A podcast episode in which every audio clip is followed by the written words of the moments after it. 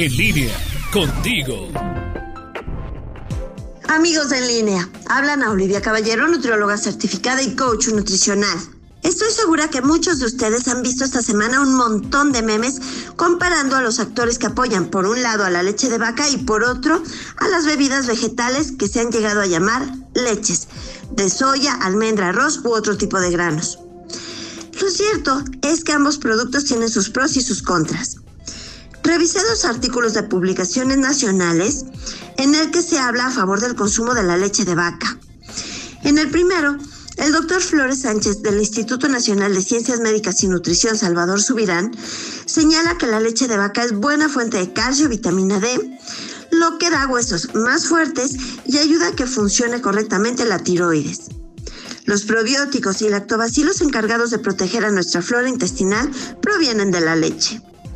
Su contenido de proteínas, que son consideradas de buena calidad, es alto. Da 9 gramos de proteína por un vaso de 250 mililitros.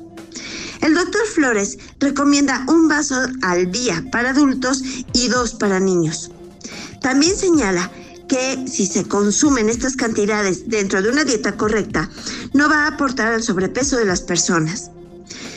En el otro artículo, Verónica Martínez indica que la campaña en contra de la leche de vaca se da en medio de la aprobación en materia de regulación para el etiquetado de alimentos, con lo que las empresas que producen bebidas vegetales tendrán que indicar sus altos contenidos de sodio y azúcares, frecuentes en muchos de estos productos.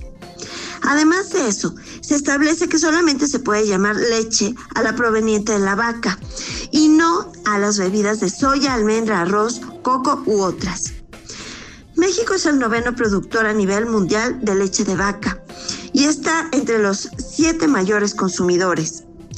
Sin embargo, también se tiene que señalar que la leche no debe tomarse como agua en altas cantidades, ya que sobre todo en niños el exceso de su proteína lastima el intestino y causa microsangrados.